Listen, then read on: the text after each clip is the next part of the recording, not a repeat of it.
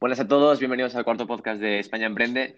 La semana pasada tuvimos la participación de Miguel Sierra eh, con una entrevista en la que tratamos desde la libertad financiera hasta el propio emprendimiento, pasando por la escuela y los proyectos, qué nuevos proyectos que tiene en mente, la cual recomendamos que escuchéis si no, si no habéis escuchado porque a buen seguro os va a encantar. Y tras él llega un nuevo protagonista y su perfil se orienta al mundo de la empresa, como es obvio, pero especialmente a la bolsa y el mercado actualmente.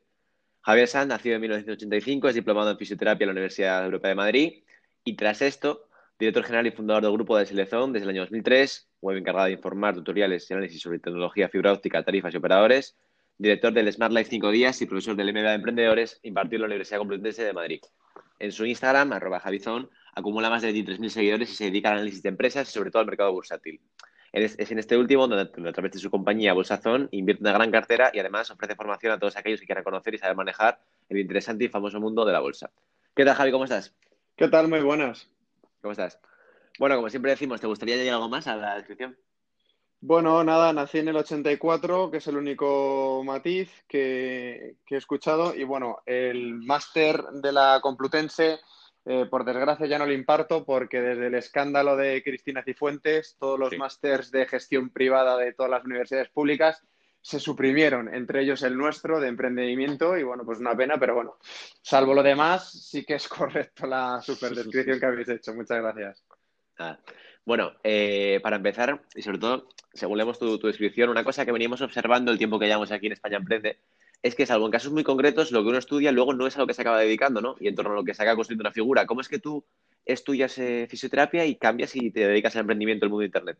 Bien, mi familia hay mucho sanitario, tenemos médicos, mi madre es enfermera, a mí siempre me llama la atención el mundo de la sanidad, pero sí que es verdad que desde muy pequeño pues ya he tenido mis negocietes, con 14, 15 años copiaba CDs de juegos y los distribuía por el colegio, luego pues empecé a esto está mal que lo diga yo, ¿no? Pero bueno, eh, conseguí craquear los primeros cracks que, que traían antiparetería los, los, CDs para evitar las copias y bueno, pues también me dedicaba a distribuirlo, ¿no? Todo esto con 14, 15 años. Y a partir de ahí, pues eh, empecé la carrera, pero ya empecé a hacer webs y a especializarme un poco en el mundo de, de Internet y demás. Y bueno, pues terminé la carrera, trabajé dos años por cuenta ajena en un hospital público de la Comunidad de Madrid de forma paralela mantenía de Selezón en este caso y bueno, pues cuando ya de Selezón ya tenía una trayectoria importante y ya generaba más ingresos de lo que yo ganaba con el hospital, pues fue cuando ya me dediqué íntegramente a la web y a partir de ahí pues se fue construyendo lo que es hoy el día, a día de hoy el grupo de Selezone. Bueno, y cuéntanos un poco de Adeselezone, eh, cuéntanos cómo nace, o sea, en qué momento nace el grupo como tal y bueno, ¿a qué os habéis dedicado con el paso de los años? Bien, la página inicialmente eh, se llamaba dslayuda.com. Yo tenía pues poco, 17, 18 años, la primera web de ADSL que monté y básicamente surge porque yo fui de las primeras personas que contrató ADSL en España.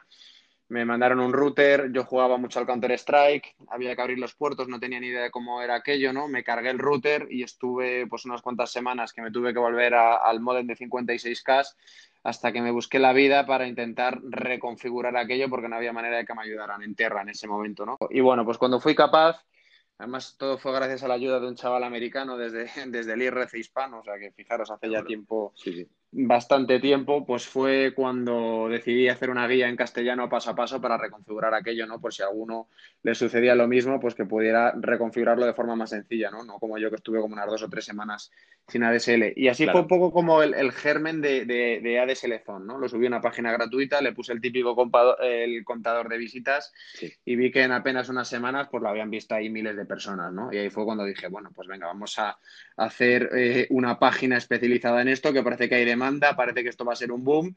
Y así fue un poco como, como surge adeselezone.net, ¿no? Ya por el 2003 aproximadamente.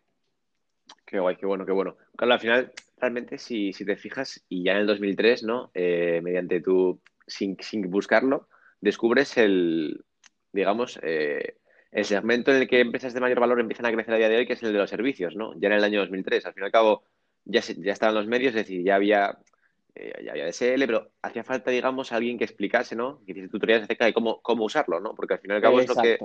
Entonces, ahí llegáis a eso sin querer, probablemente sin querer tú descubrir nada, al final te, te das cuenta que te cuentas en un nicho de decir, vamos a ver, aquí nadie explica cómo va esto, sí, sí, hay una oportunidad está clara y ahí, ahí entre vosotros, ¿no? fue una fue pura curiosidad, eh, casualidad por el tema de, del videojuego y demás y que lo que me había pasado a mí pues le podía pasar a cualquier otra persona y es verdad que cuando ya empieza el, el boom de las ADSLs y recuerdo pues por ejemplo un punto de inflexión de ADSL Zone fue la llegada del wifi no cuando sí. los routers iban por cable luego vinieron los routers inalámbricos y claro el wifi funcionaba de aquella manera y la gente se quejaba claro. de que se le cortaba y tal entonces a medida que surgían nuevas tecnologías y nuevos problemas más usuarios había para DSL ¿no? Entonces, a partir de ahí, se convierte en uno de los referentes de banda ancha en este país y bueno, pues eh, ese crecimiento pues, permite el, el, lanzar una comunidad muy grande donde los, eh, los, usuarios ayudaban los unos a los otros y ya no solo se habla de DSL, sino se habla también pues, de ordenadores, empiezan a salir los, primer, los primeros móviles, empezamos a hablar de videojuegos y nos convertimos en una referencia en tecnología y bueno, pues aproximadamente al cuarto o quinto año de, de ADSL Zone, pues ya empiezo a abrir otra serie de portales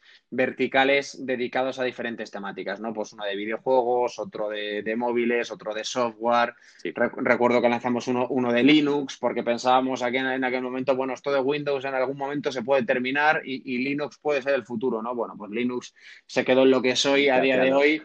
Sí, que, que, que, que bueno, se, el uso es, es, minoritario, pero bueno, aún así tuvimos una página de, de Linux y recuerdo que, que, Nokia pues, lanzó el primer terminal y único, creo, con, con Linux, un sistema que se llamaba sí. Maemo, y nos pagó 6.000 euros por un día por estar brandeando la página de Linux, ¿no? O sea, era la única página de Linux que había, digamos, existía, claro. existía y más o menos profesional y Nokia nos pagó 6.000 euros por estar ahí, ¿no? Sí, con una, con una creatividad. Bueno. Entonces, bueno, eso fue un poco como fue todo. Es verdad que al principio estaba yo solo, y, sí. y, lo que he intentado siempre ha sido un crecimiento muy sostenible, ¿no? que es el gran error de los grandes medios de comunicación que tienen estructuras claro. grandísimas, incurren en, en, gastos grandísimos y bueno, pues al final ahí están ¿no? los resultados, ¿no? que todas las grandes editoriales pues están eh, atravesando dificultades económicas y a día de hoy el grupo de selección está más fuerte que nunca. ¿no? Qué bien, qué bueno. Bueno, y por tanto, para acabar ya de, de hablar de emprendimiento y meternos enseguida al, al mercado financiero, que la verdad tenemos muchas ganas de preguntarte.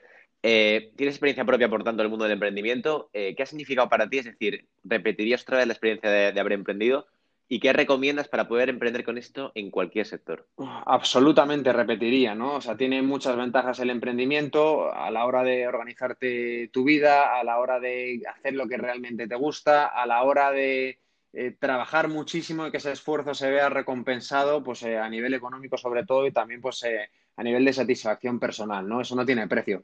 Pero también es verdad que el emprendimiento eh, requiere mucho sacrificio, requiere esfuerzo y aparecen también muchos problemas. ¿eh? Yo, eh, con 20 años, en lugar de estar con mis amigos de vacaciones en verano, yo me llevaba un, un pincho de banda ancha móvil y estaba con el portátil e incluso recuerdo los primeros años tenerme que ir a un ciber allí en, en Murcia porque no había internet móvil para conectarme y, y hacer historias con con la página web. ¿no? Entonces, requiere esfuerzo, no hay horarios y a veces, como digo, eh, y esto es un, un, consejo que me dieron mis abogados, los primeros que contraté, me dijeron, Javier, cuanto, cuando más grande seas, más problemas te vas a encontrar y, a tener, sí. y más demandas vas a tener, ¿no? Y, y, y, así ha sido, ¿no? Por desgracia, pero bueno, que a uno ya se va curtiendo y es verdad que también es sinónimo de éxito el, el que aparezcan este tipo de problemas y que sobre todo pues llames la atención y, tengas ese tipo de, de historias que al final a uno le van curtiendo, ¿no?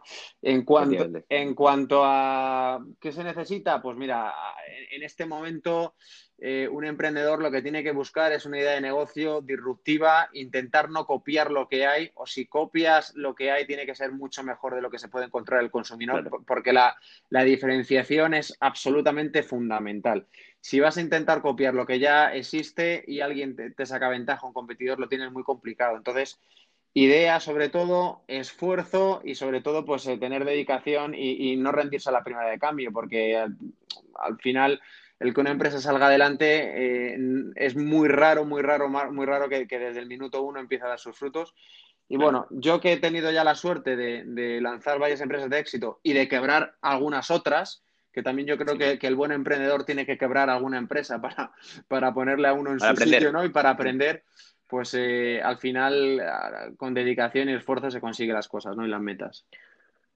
Claro, al final, y Javi, ya para pasar de, para enlazar un tema con el otro, ponte en tu, en tu perspectiva de inversor, ¿en qué empresas ahora mismo invertiría, invertirías tú, Javi? Es decir, ¿en qué sector dices tú? ¿En este, ese sector de cara, de aquí a X tiempo, este va a ser el sector clave. Bueno, pues eh, la idea que tengo no difiere mucho con la idea que tenía hace 5 o 10 años, ¿no? De hecho, yo he sido inversor de Amazon cuando las acciones estaban a 200 dólares y hoy están a 3.000 y pico, ¿no? Entonces, eh, el primer sector donde yo tendría exposición sería todo lo que tiene que ver con comercio electrónico. Es decir, Amazon, en China Alibaba, Pinduoduo, JD, todas estas empresas de comercio electrónico van a seguir al alza la pandemia las ha acelerado y la pandemia ha provocado que mucha gente reacia a adquirir productos online, pues por obligación lo haya tenido que hacer. ¿no? Entonces, va, a ser un sector en crecimiento. Todo lo que tiene que ver con automatización de, procesos, eh, robótica, telemedicina y sobre todo, y me encanta este sector, la ciberseguridad, desde luego que nos van a dar mucho dinero en los próximos años, sin olvidarnos tampoco de la inteligencia artificial. Ya hay empresas que mediante inteligencia artificial pues son capaces de automatizar procesos, pues por ejemplo, a la hora de conceder préstamos con los bancos, a la hora de, proporcionar un seguro para coches o para hogar, etcétera. Entonces, todo lo que tiene que ver con, con automatización de máquinas y con el famoso machine learning, pues va a dar muchísimo juego en los próximos años. Y bueno, vamos a pasar a tu faceta más conocida, para la faceta por la que, por la que más te sigue la gente en redes sociales, que es el mercado financiero, el mercado de la bolsa. Quiero que nos definas rápidamente Bolsazón y que nos, bueno, que nos cuentes cómo surge y hasta dónde crees que puede llegar esta expansión de Bolsazón. Pues Bolsazón es un servicio premium para inversores experimentados en los cuales lo que hacemos es poner a disposición de nuestra comunidad ideas de inversión que han sido encontradas por un equipo que lleva más de 25 años operando en bolsa de media. El que menos experiencia tiene el grupo soy yo, que llevo 15 en los mercados, pero el resto del grupo de Bolsazone pues lleva 25 años más o menos invirtiendo en mercados y se dedican solo al mundo de la bolsa.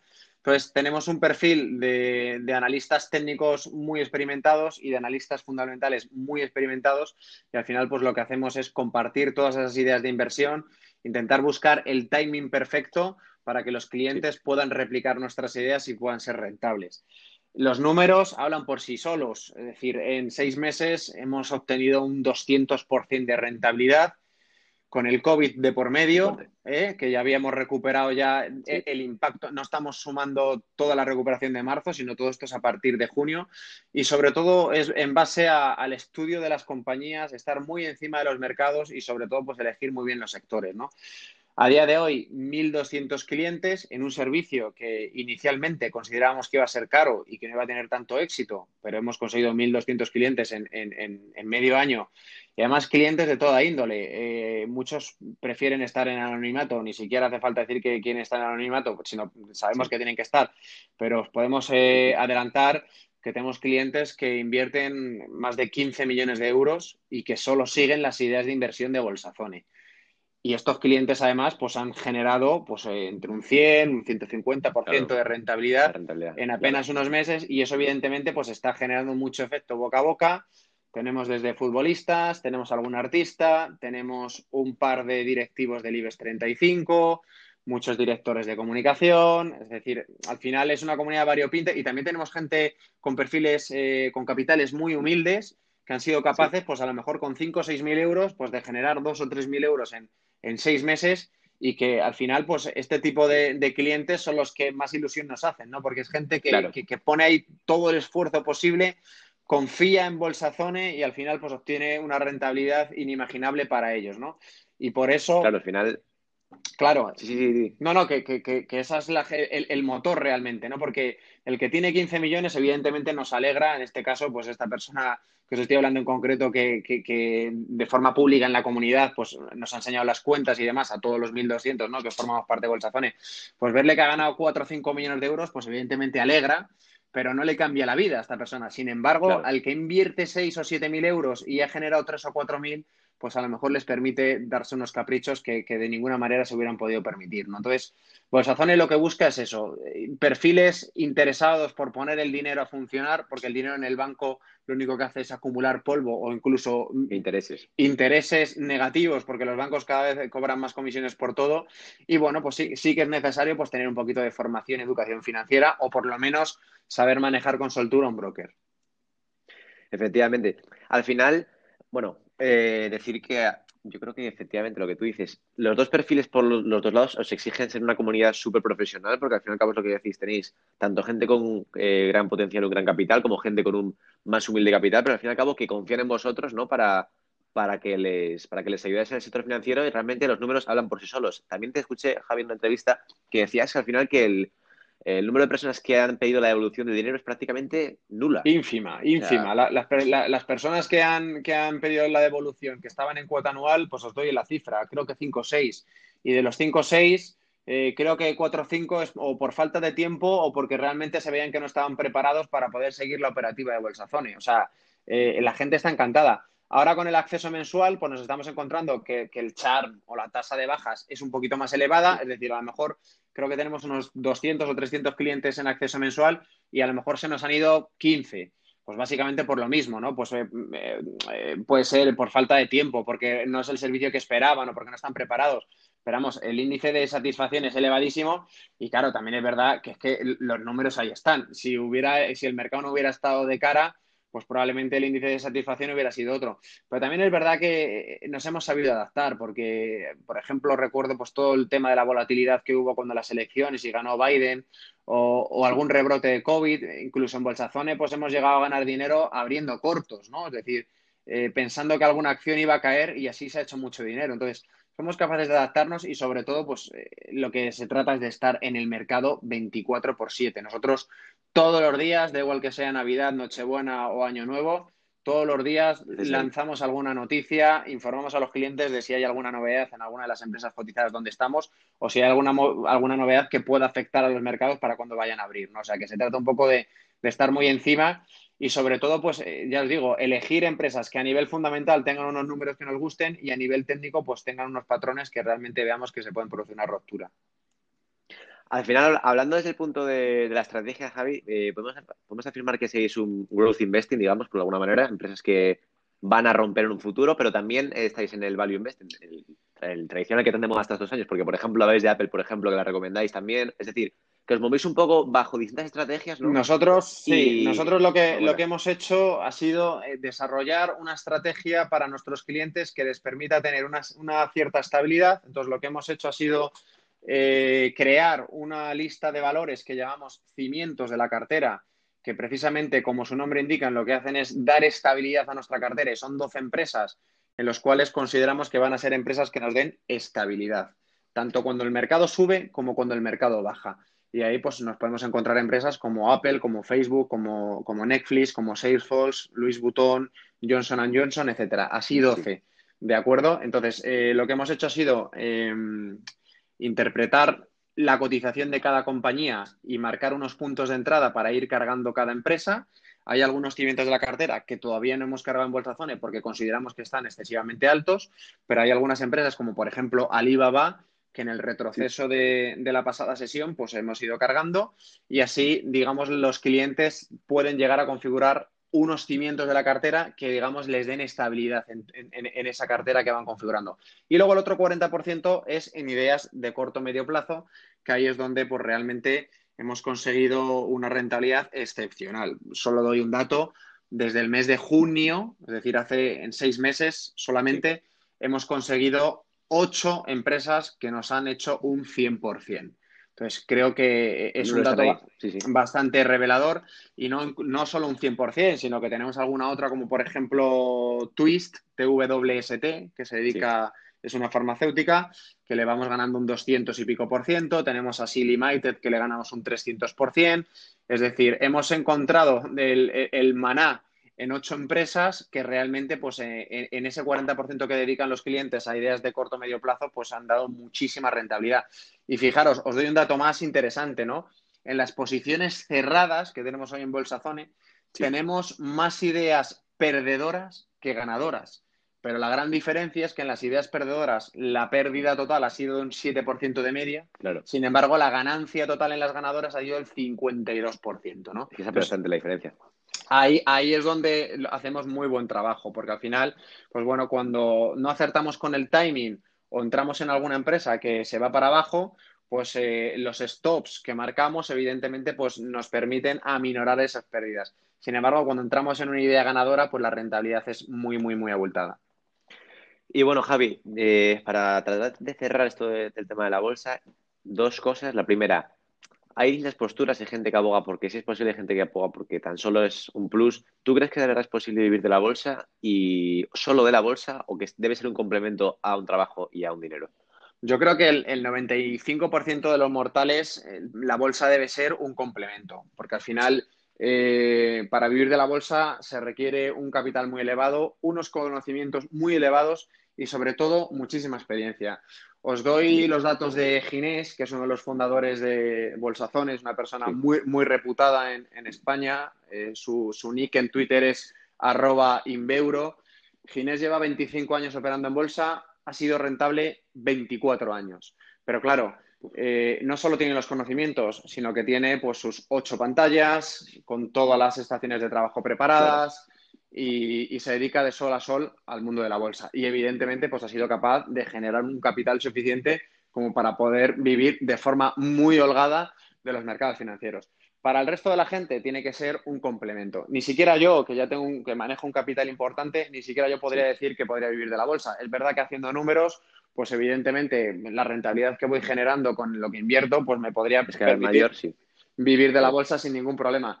Pero, ¿quién nos dice que al año que viene eh, el presidente de, de, Corea del Norte no le da por pegar un misilazo a Corea del Sur y se desata una tormenta política que se lleva por delante a los mercados. Entonces, ¿qué podemos hacer? ¿no? Entonces, claro, en ese momento, claro, claro, en ese punto al final estaría todo el mundo con una mano delante y otra detrás, todo el que viva de la bolsa. Claro, claro, claro, claro. Al final hay, hay situaciones que no se pueden llegar a prever, ¿no? Pues eh, recientemente pues hemos tenido el famoso Brexit, que yo precisamente lo aproveché para cargar muchas acciones de IAG, BBVA en su día, cuando hubo ese pánico desmedido, cuando los británicos decidieron votar eso.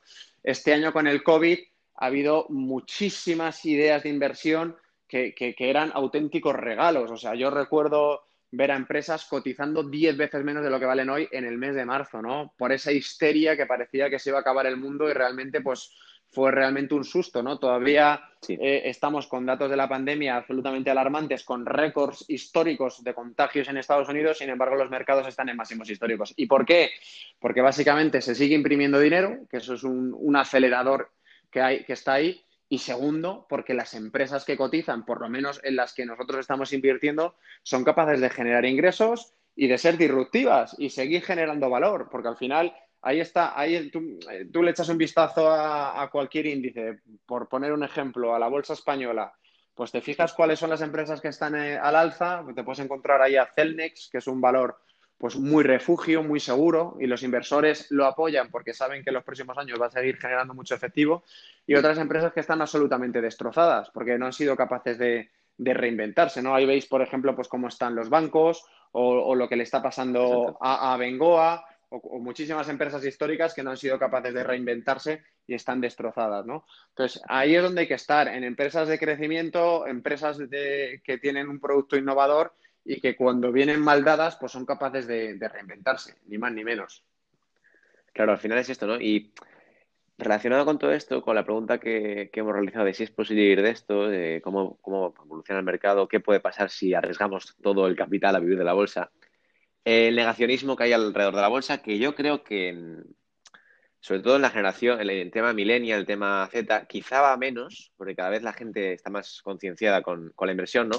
Pero hay, dos puntos de, vista. El que piensa que esto es facilísimo y que esto es como un juego, que obviamente está tremendamente equivocado, vamos, faltaría más.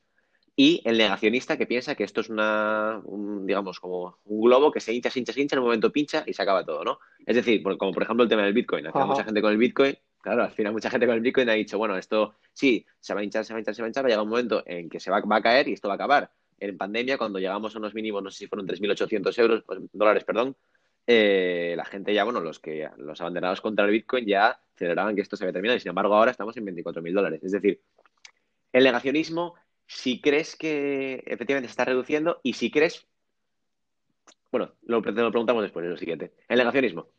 Bueno, el, negacionismo existe como en cualquier otro ámbito de la vida. Sí que es verdad que la bolsa está percibida Primero la bolsa eh, estaba concebida como algo eh, para gente muy mayor, eh, grandes directivos, que te ibas al banco y te vendían el, producto del fondo de no sé qué, invierte en el Banco Santander y en Telefónica y en Repsol, que son las principales empresas y tal.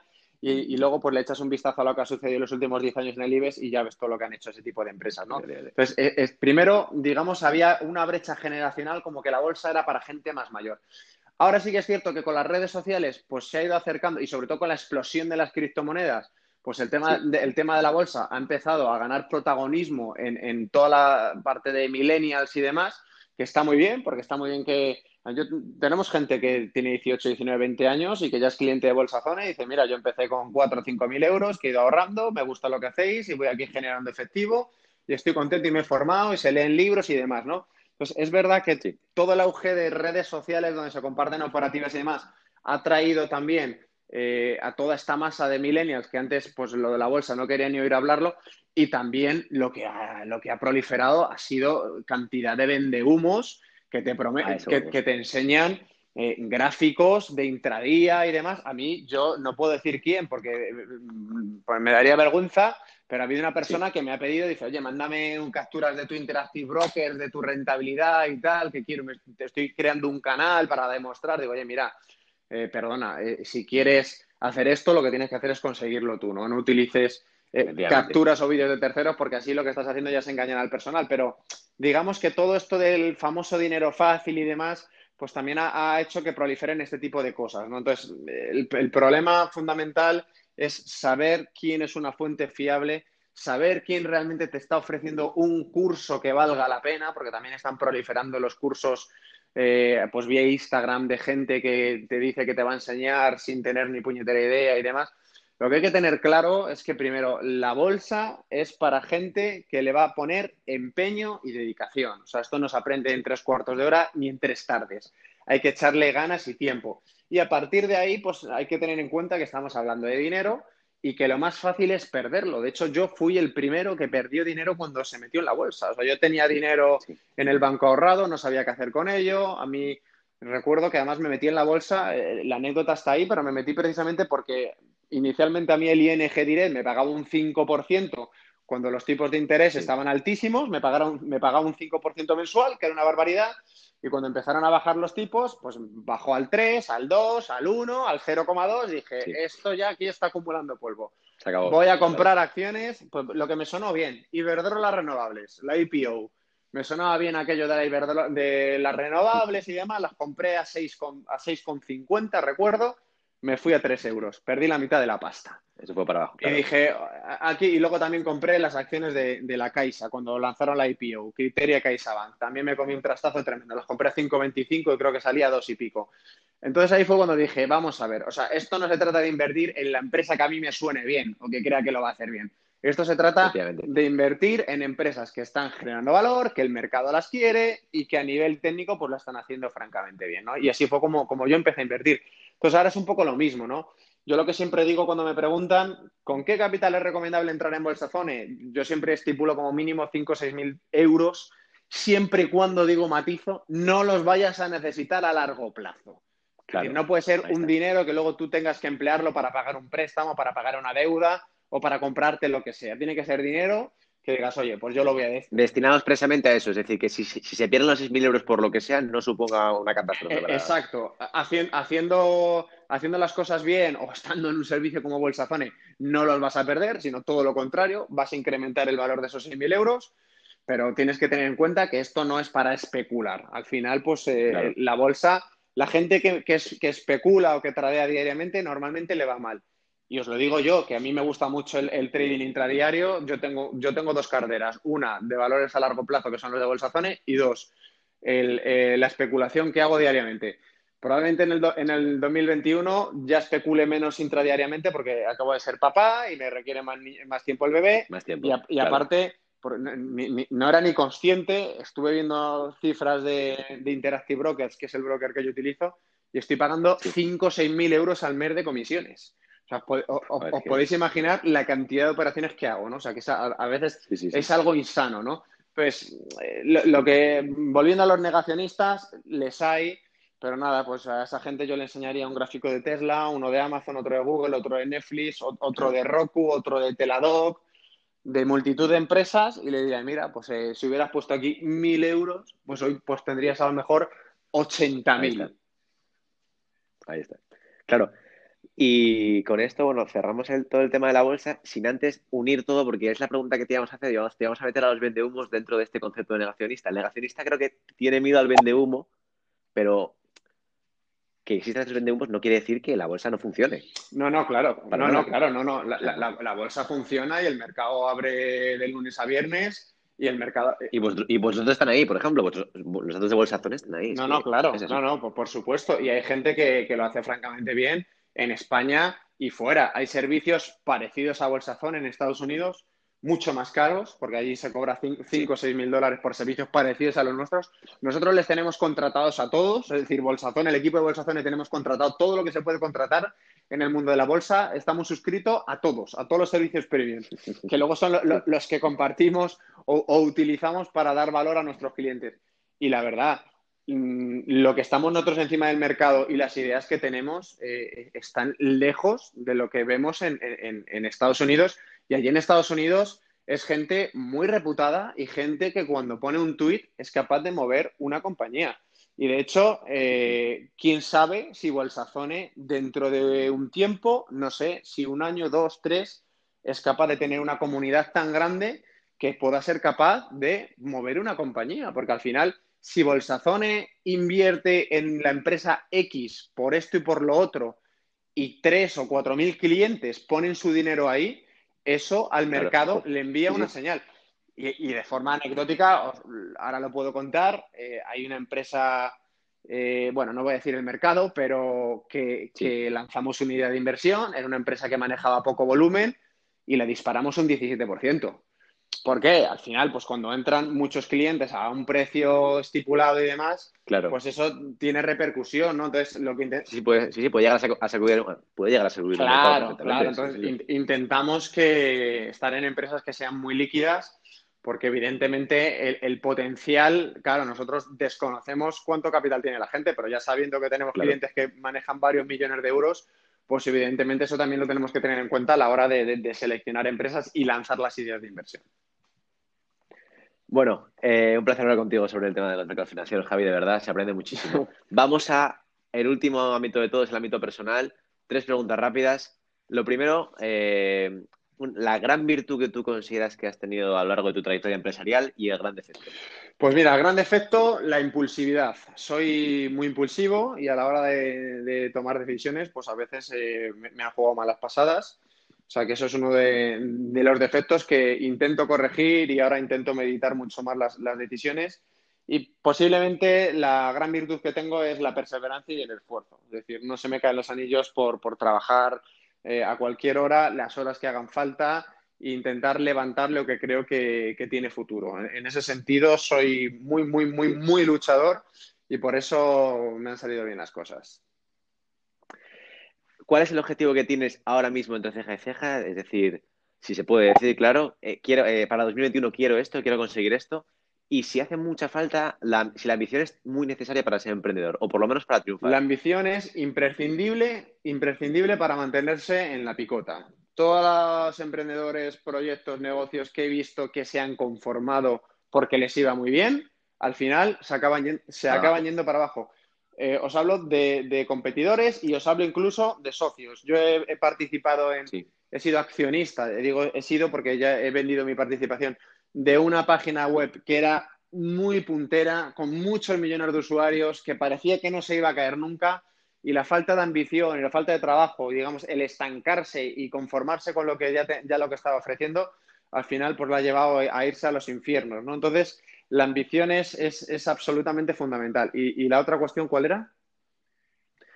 Eh, la ambición y, digamos, ¿Cuál es el objetivo que, te, has marcado entre ceja y ceja para 2021? ¿O a, o a corto o medio plazo? Bueno, pues eh, yo tengo ahora mismo dos joyas. Una es el grupo de Selezone, que a día de hoy está en, auge, en crecimiento, va a hacer una cifra récord en el 2020, pero quiero que siga consolidándose como el principal grupo de medios de tecnología en castellano independiente, que eso es importante, porque todos los grupos de medios que hay ya eh, son de, empresas extranjeras, eh, franceses, alemanes, nosotros nos mantenemos, eh, seguimos siendo independientes españoles y bueno, pues objetivo número uno, que siga creciendo el grupo y asentándose como referente total en el sector. Y dos, pues que Bolsazone siga caminando con paso firme.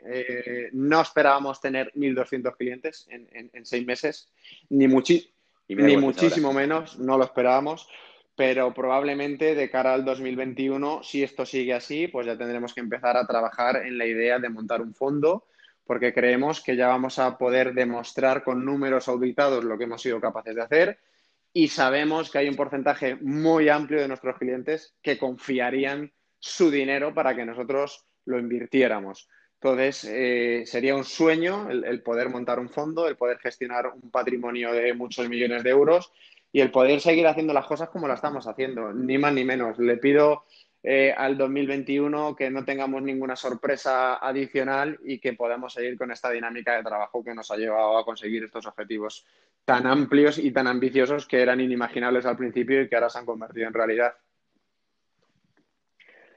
Bueno, pues realmente esta pregunta quizás nos vale para medio contestar la última de todas, que era la de ¿cuál es el objetivo que tiene Javi para dentro de dos, tres años. Es decir, dentro, si me ponemos aquí cinco años a todos los, invitados, ¿cuál es el objetivo que busca de decir, yo sé que a ti no te gusta firmar y que, que vas a querer aspirar a lo máximo, digamos, pero si ahora mismo te dicen tienes que firmar, ¿cómo te ves o cómo te quieres ver en cinco años? Pues siendo muy sincero y ya llevando 15 años con mi empresa y demás, dentro de cinco años me gustaría que un disco que voy a lanzar en un par de meses triunfe y pueda llegar a, cantar en un escenario con mucha gente. Eso sería uno de mis sueños que me gustaría cumplirlo. Qué guay.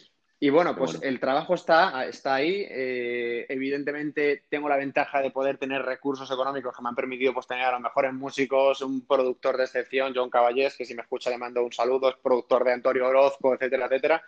Y eso es una de las cosas que tengo ahí entre ceja y ceja a nivel personal y, oye, también a, nivel profesional, porque al final, pues, eh, quién sabe si el mundo de la música, pues, también no, me genera dinero. Pero luego, pues, a nivel empresarial, sé que me voy a seguir metiendo en, mayores, en más historias. Al final, pues, le estoy, ahora me está empezando a gustar el, real estate.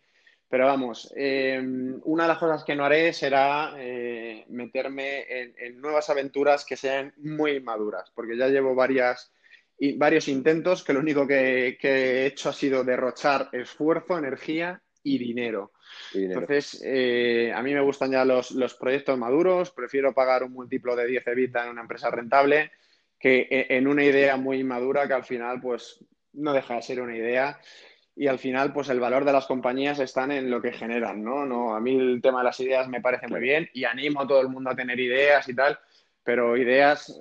Pero a la hora de la verdad, lo que vale Exactamente. A mí cuando nos han intentado comprar el grupo de selecciones varias veces, yo siempre digo, tú quieres la vaca, ¿cuánto vale la vaca? La vaca vale tanto, si lo quieres lo pagas y si no, la leche es mía y te la vendo en otro lado. Esa es una máxima y al final, bueno, pues por eso es un poco también, igual también es por la edad que ya tengo, ¿eh? que voy para 37, voy a hacer 37 ya y, y ya me acerco a los 40, como he dicho he sido papá y ahora pues... Eh, y se, ve de otra forma ya, claro. Se, ve de otra forma y es verdad que, bueno, pues ya lo que pienso es en el futuro y tenerla más o menos todo ya encauzado, que afortunadamente ya lo tengo.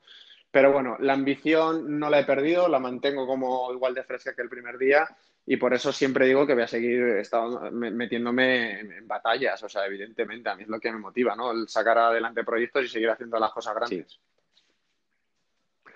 Bueno, Javi, pues lo primero, muchísimas gracias por, por concedernos esta entrevista, sobre todo ahora que estamos empezando, la verdad. Eh, nos sorprendió que nos contestases por el hecho de que al final es alguien de una audiencia muy, muy alta. Y de verdad que muchas gracias, tío, por estar aquí y que estás invitado cuando quieras para volver y para Nada, ha sido un placer, os deseo toda la suerte del mundo y nada, para lo que necesitéis, aquí estamos.